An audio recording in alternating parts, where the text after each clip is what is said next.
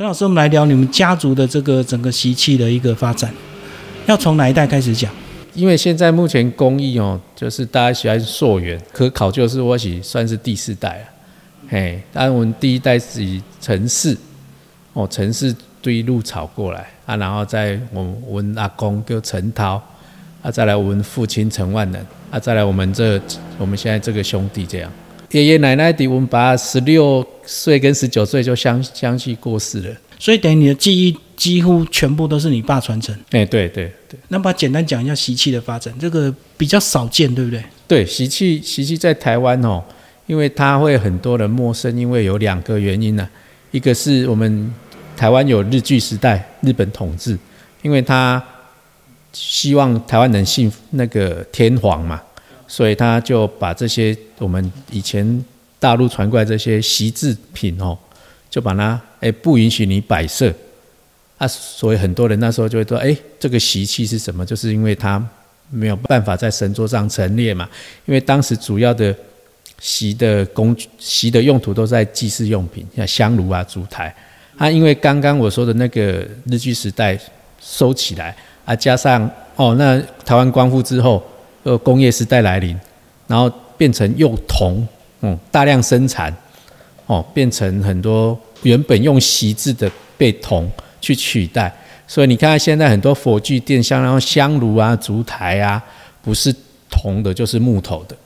对，这这个是就是对台湾对这个席陌生的原因，就是这两个主要原因。老师，我们是不是先把席这个材质介绍一下？它的特点是什么？席有席的特点，其实它。在字面上哦，它也很有意思啦，哈，不然是关用途哦。光说在字面上哦，那个字就是一个金，再一个容易的易。其实它这个哈，跟我们那个天官赐福的赐的背跟易是同意义，但是后来就是因为到近代大概在区分，不然这两个字是相同的，所以就刚刚我说为什么它会用来做当做是工具。因为它很特别，因为它是赐福的意思。好，比如说哦，你放在神桌上供具的是祖先或是神明，可以赐福给子孙跟信众。这这它的用意是这样子的。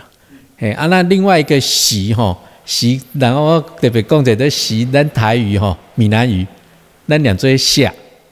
啊，但是的名哈，我们嗯称呼上就不能哦，我们叫两做谢。哦，刚刚我讲天官谢口迄里写。我们早期咱有咱村咱今嘛这个，诶，今嘛是立立法院院长哦，尤锡坤，咱就念做尤锡坤，我们念做尤夏坤，嘿嘿嘿。啊，我问一个朋友，他叫做施习正啊，啊，我们之前常拿他开玩笑，说如果他上面再多一个习就不好听的，就变成下西下降，哈，下降啊，这是士啊，士就是赐予的意思啊，诶，这个习哈，其实他他在一些。用途上哦是蛮广泛的，而且它早期哦是五五中关熬茶罐成工具之外，而且它有做一些那些茶叶罐，因为它无毒无味哦，所以它是盛放那种，因为那大概在讲这些茶叶是就敏感的东西，又怕潮哦，所以因为村有时那那新的装潢的那种房子，我有的用茶叶，或是说枕头用茶叶，黑的是。它要吸那个味道，是用锡制，因为本身它没有没有毒，没有味，所以它也特性是延展性也非常好了。所以它在打造的过程要用到火吗？不用，其实它是可塑性是非常好了，它它的延展性也很好，所以我们我们在制作过程在塑形都是经冷锻，就是不用不用加热，不用退火，直接敲打就好。但是先决条件就是你要决定它的厚薄度了，嘿。都是用打的，对，用敲打，用木锤跟一个木臼去配合去敲打。那它怎么把它粘着起来？粘着就要焊接。哦。因为锡本身它是算金属，算是低温呐。因为一般的金属大概说上哦上百，不然就是八九百度。但是锡带熔点在那个两百三、两百三十度左右，它是算是低温。所以我们在我刚说的，我们在敲打过程中。一片一片焊接就是用锡去焊接，这样，这样听起来它的技术难度不会太高，施工难度不高，但是要到最后像你们这样的程度就很难，是不是？其实我常遇到客人说：“哎呀，你你你你这个东西软哦，很好做。”但是这种这种东西看创意了，工艺界什么最软？就是捏面人跟陶。哦，那更软啊！哦，那有没有办法像做的像哦那师傅这样子，老师这样的作品？那就是看人的能力跟他的变化。所以他们打造完成型就好了，还还有很多步骤了，就是还要错修，还要上色。所以不需要额外再让它硬化，或者是让它固定，不要不用不用不用。就像如果我们大大尊的，就是我刚刚说我们是席片一片焊接嘛，我们不是模铸，所以如果大大组的像超跟人一样大，我们里面会做支撑，会做骨架，用不锈钢的做骨架支撑。老师，我们还是从你个人的学习开始，所以你就是一路跟着爸爸学这样的一个技术，是没有曾经练过艺术相关科系吗？其实我小时候就对美术。可以说是遗传呐，哦，也是也可以说是天赋啦。哦，啊对喜欢喜欢画画啊，好啊，就是有时候不上课也在 贴涂鸦啊，然后久而久之后来，哎，对这个外形跟造型哦，觉得我自认为是很有强烈的一个一个一个心得啦。那后来就是我退伍之后就接触，就看我们父亲这样做，其实他也没有教我啦，他没有说哎一定要一一一步一步做，就耳濡目染。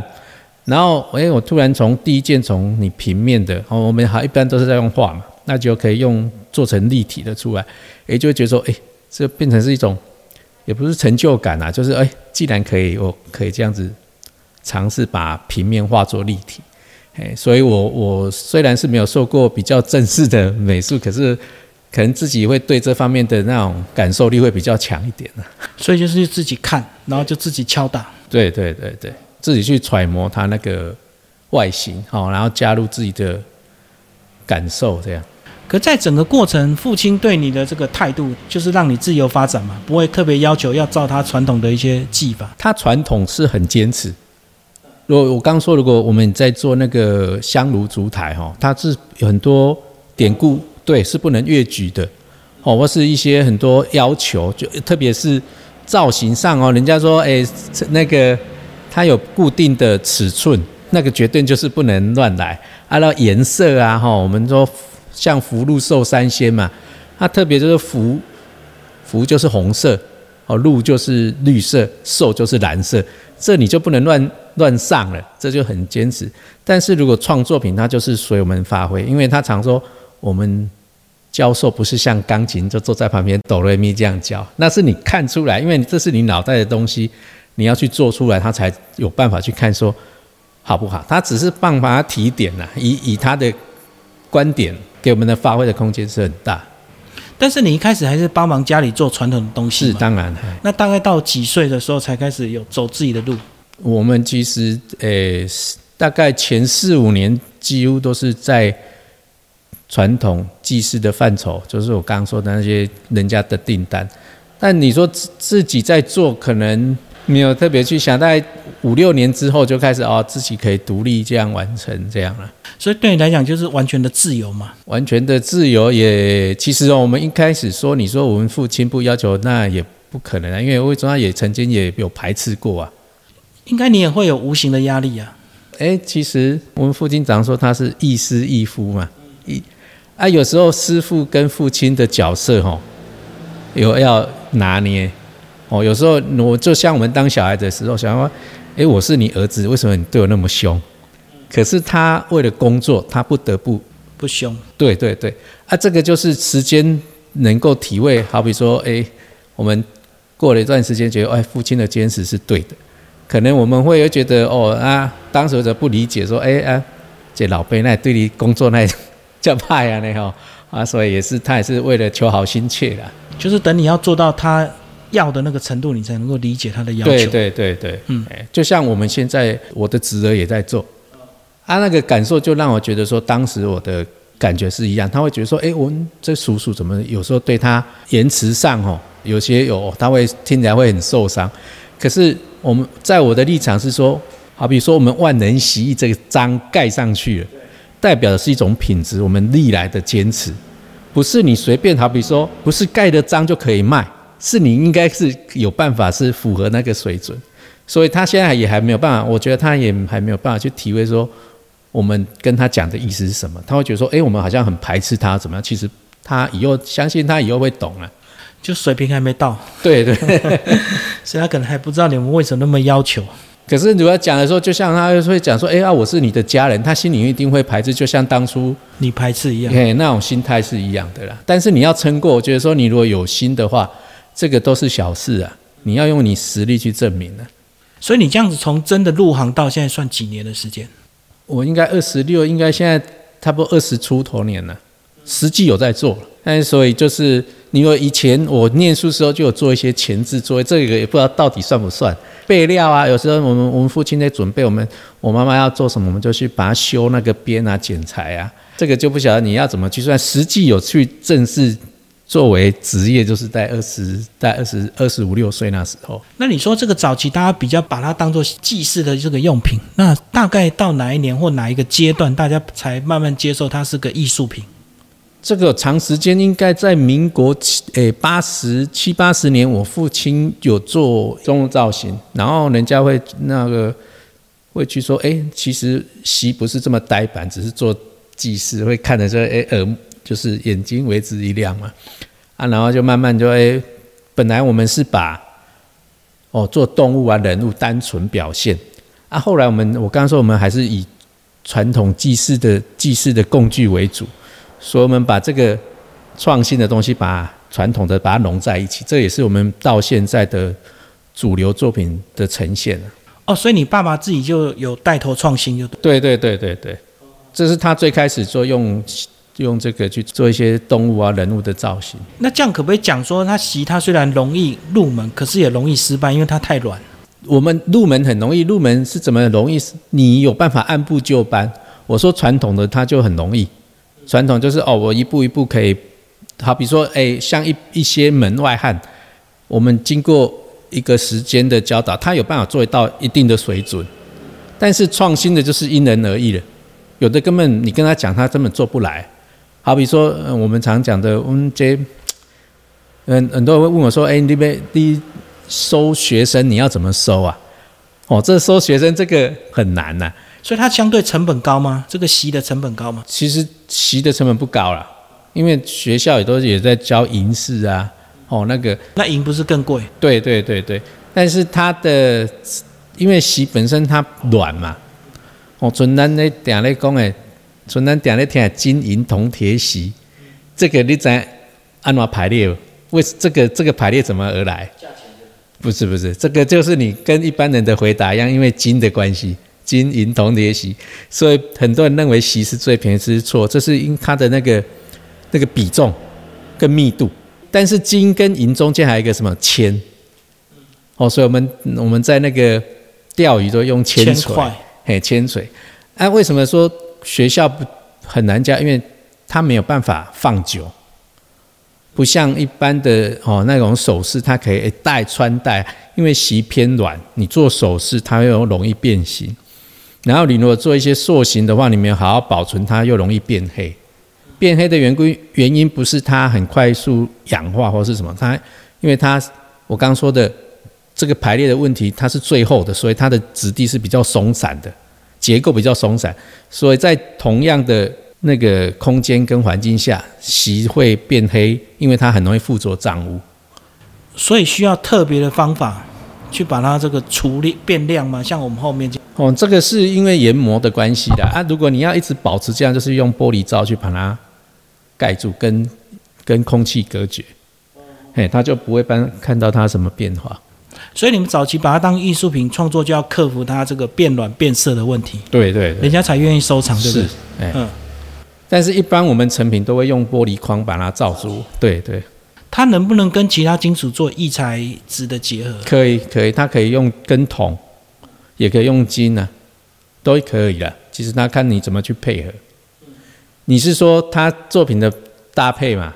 对啊，像有些人就流行什么多媒彩啊，哎，对对，复合媒彩。我们这个也是啊，我们这个也有青铜跟红铜的结合啊，哎，哦，像他那一些有一些鞋子的前端，这就是红铜嘛。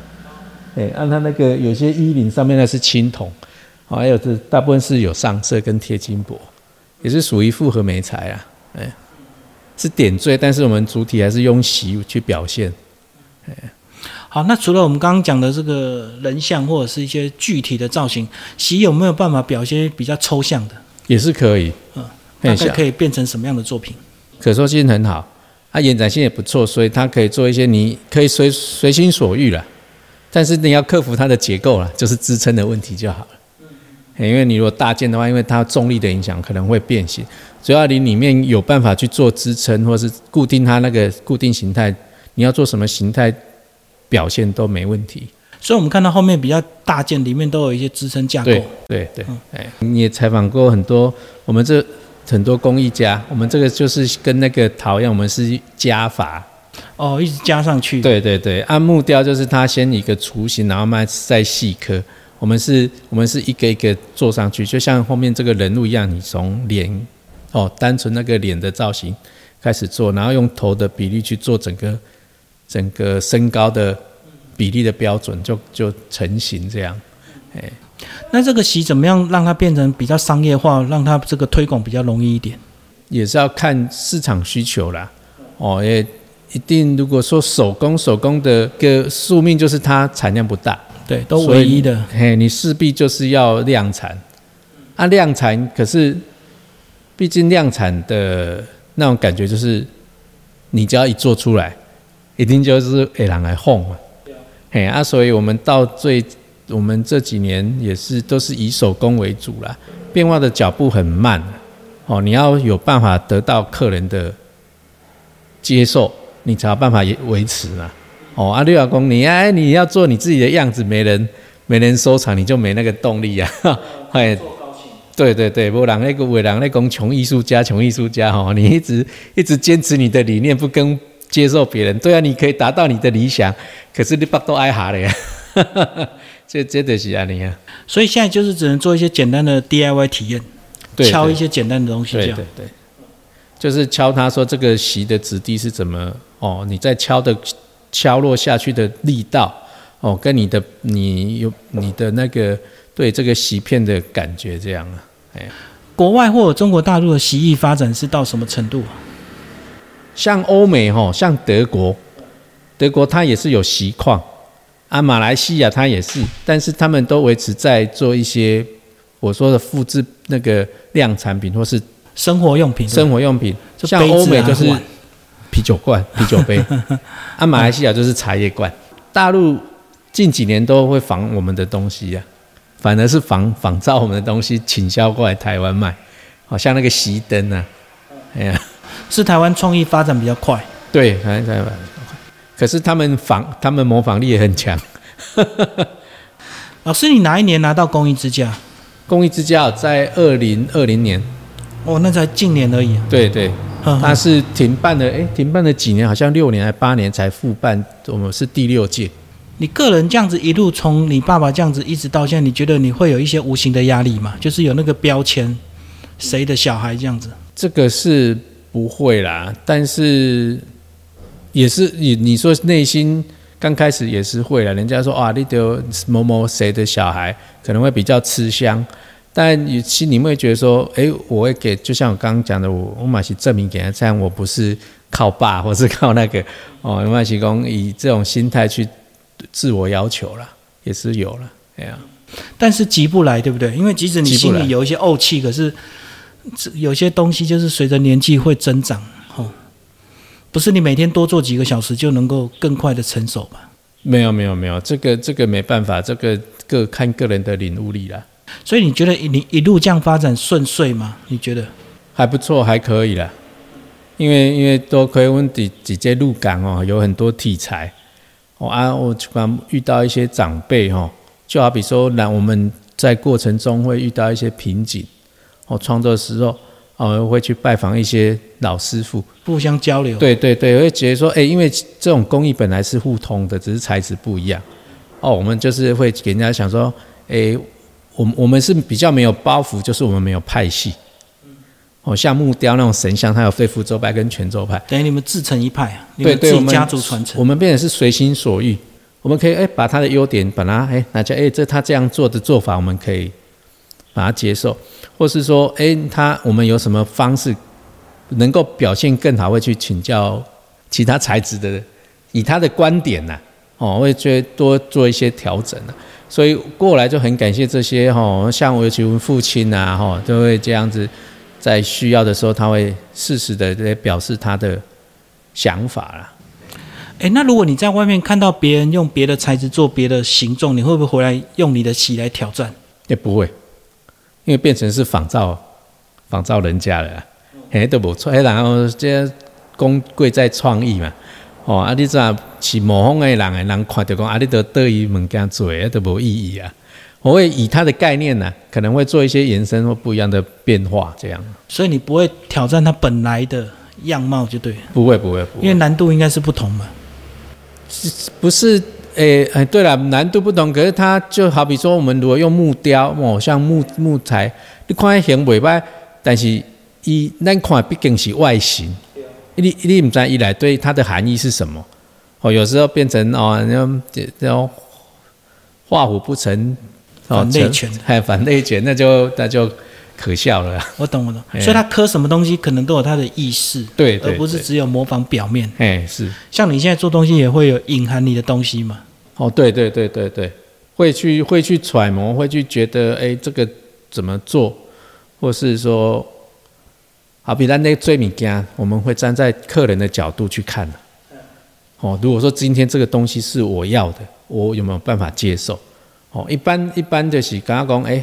单爱以这个观点去要求我们自己啊，就是讲这个行业会不会有什么职业灾害？职业灾害哦，职业灾害可能就是烟的问题吧。哦，就焊锡的那个烟的问题。嗯，哎呀，所以长期敲打不会吗？长期敲打也是会啦，也但是不会那么说很严重啊。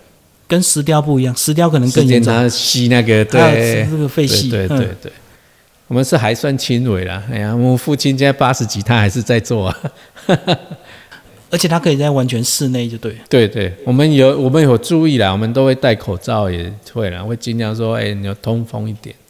你个人或者是你们整个家族有做所谓的传承计划吗？有，我们父亲金马德西，他重要艺术保存者嘛，安文化部文资局都会推广，就是四年一期的艺生哦传习计划。啊，我们今诶，我们今年的第二梯次已经剩一年，也也快也快结业了，所以他他有安排，就是外姓的学生来学，诶，四年，然后你要经过考核，啊，考核通过那个文字局会给你一个结业证书，这样子。艺术相关科系的人吗？不一定，我们会之前会做一些测验呐，哦，就简单的测验，就是诶，你对这个有没有基础？哦，对造型的概念跟你的。你对美学的观感是怎么样？所以只要基本条件通过之后，后面都可以训练，对不对？对对对对。嗯。但是哦，这种这种工作，可能你接触一段时间就知道这个人有没有办法做到什么程度了。是要稳定性吗？对，稳定跟他自己的自我要求。哦，很好玩。如果说今今天一个步骤教他，肯学的人，他会就是精益求精。哎，会觉得说最近这个作品做完了，他哪边不好，他甚至会下一件会要求。啊，有的是纯粹就是失塞乎，干啦，哎，你跟他说一步，他做一做一步，就是按部就班。这个就是只能只能当做是一个工工匠啊。哎，不会变通啊。对对对，要看他的变通。嘿嘿。好，在整个习的艺术里有没有基本功？习的艺术的基本功就焊接。我以为是敲打。敲打跟焊接就是它最基本的，就这两个部分。对对，嗯嗯嗯。哎，因为你要塑形的时候，你要接成的时候，都是要焊接嘛。啊，敲打是后来你要做形的时候才需要敲打。那焊接就是把它焊牢而已吗？还是有什么？对对，焊牢要焊焊透，有的是表面而已，可能你拿起来就稍微一敲就断了，那就是你是焊到表面而已。一件作品大概要多长的时间呢？看作品的大小啦，你如果很小的件，也是一两天就可以完成。那像我身后这个都在三四个月啊，三件三四个月。对对对，一起做。哎，老师要不要特别介绍这一个？哦，这个关公这一个，这个这个就是夜读春秋了。哦，哎，夜读春秋是这右手边这个就是关平，对儿子啊，左那个左边这是周长，周长将军，那个持大刀。他的夜读春秋这边有一个油灯，哦，那其实关我们在做这个时候，就像说，哎，我开始做，嗯，不可能有图图案或是给你参考，你要自己去找，啊，你要去怎么去表现，这只是我们自己的脑海里了，哦，啊，像关公，关公本来就没有没有照片嘛，关公怎么长得什么样我不知道，我们从从典故去去做一些揣摩，哈，他就丹凤眼呐。哦，五瀑须，五瀑须就是有五条像瀑布一样的胡须嘛。哦，啊，上他的他的脸是丹凤丹凤眼，哦，柳月眉，用这几个要点去揣摩他的形象出来。哦，那周仓就是周仓就是朱唇铁须啊，朱唇他的他嘴唇很红润。哦，啊，那个他的胡须很夸张，很张力，好像他很很很刚硬的那种感觉，刚刷的感觉。对，啊，剃度啊。哦，啊，关平就是看文文将文脸那种感觉，啊，就是尽量去揣摩那个样子啦。哎，这样看起来，包括你们后面那几件作品，好像你们在作品上好像大部分都保持它的原色哦。对，比较不会去上色。哎，这就是表现习的特性。哎，没错，没错，没错。就像我们后面这 呃这个火车，哦，如果我我没有跟你说这个是习的话，你一定说，哎，这是什么？哦，有时候认为它可能是塑胶。或是木头，因为它已经过度上色。哦，啊，这就是我们为什么大部分的作作品会保留原色的原因。我们你如果你如果全部上色，你就不根本也不用去用锡制嘛。哦，那特色就不见了。我们就是保留主体颜色，啊，其他像那种一些一些局部就用其他金属或是颜色去点缀。所以它不会像铜这样子越磨越亮吗？也是会。有些寺庙就会做个铜雕让你去磨，哦，会啊会啊，洗也是会，洗也是会，你固定一个地方，任何东西都会了，哦，皮革也是啊，你一直摸那地方就会油亮啊，哎呀，也是会也是会，哎，老师讲一下，你下一步有没有比较大的作品在挑战，或难度比较高的作品？难度比较高，其实每件作品都挑战了，因为都没做过啦。啊如果说我们现在目前这近几年哦，短期间我们都还是维持在。客人定制的，哦啊，就是也是都人家类似有人出考题给我们，我们怎么去表现给人家？所以他就是拿一个照片来这样，他就说一个题材，哦，我要做什么啊？大概尺寸多少？然后让我们自己去把整个样式做出来。当然我们会做大概做个草图啦，还是会有个三 D 图，就对。没有没有没有没有三 D 图，我们就是大大概几个草图一的体态。按云南这些。我们这是手工，有时候在做的时候会有一点偏差。对，偏偏差。你如果画的太仔细了，那个交给三 D 列印就好 哦，嘿，我们就是大概画个造型。但是像当然呢，咱最起来定的比草图卡卡卡碎，因为变立体的。对对对。嗯。老师，你现在个人的工作时间是怎么样安排？每一天的作息？每一天就早上八点多做到中午就休息嘛。啊，下午做到大概六点六点半左右，那这样就是很一般正常的。对对，像一般的上班这样啊。还是年轻的时候你比较会赶工熬夜这样子？没有，我们也不敢，我们不会都不会这样子。哎，我们人人不是机器啊嘛，是爱。可是这种东西不会因为一时灵感来了就哇做了更兴奋，然后就收不起来。嘿哦，如果被客人赶哦，你不用什么灵感，你就一直做了，自己拼啊。你没灵感你也挤出来了。所以每次问客人常常笑哦，我个人烧脑啊，真正都你光那个作品，我我个人呢，我不我不知道别人，我东西被人家逼出来的，哦，那么那么开始嘴了，啊，你就哎突然想到了这样子。啊，那公博客人呢赶时间的压力，你自己会个人最喜欢做什么东西？如果比较娱乐的，娱乐，我是看对人物的表情看有心得了。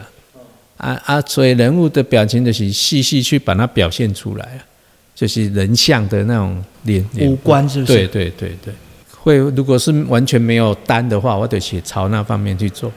因为我这近几年都是应付客人的做订单为主啊，有的现在有五六年你还在等呢，还在排队的，是因为没有时间做，还是有时候要等自己也是要有一些灵感？就是手工慢啊，你一年。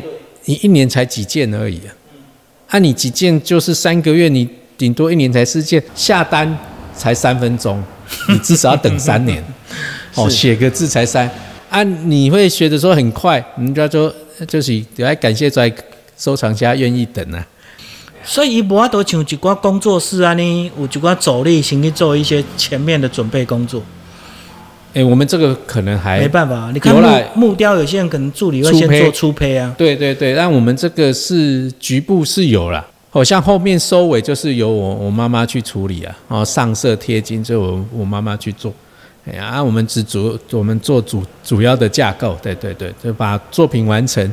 然后再我我我我妈妈去做一些贴金啊、上色的工作。老师，你后来会不会想再去念个艺术相关的这个硕士啊？有有有在想，有在计划。哦，是想要再多看一点世界。也是啦，就像自感自我充实一点呐。哎呀，因为过去从我。工作之后就是一直被工压迫，一直，而且小孩子出来嘛，嗯，小孩子生出来你也没有办法丢着，让他你自己去念书很难呐。但是他现在他们慢慢的长大了，可以放的时候，想说也想去做一下。好，谢谢陈老师。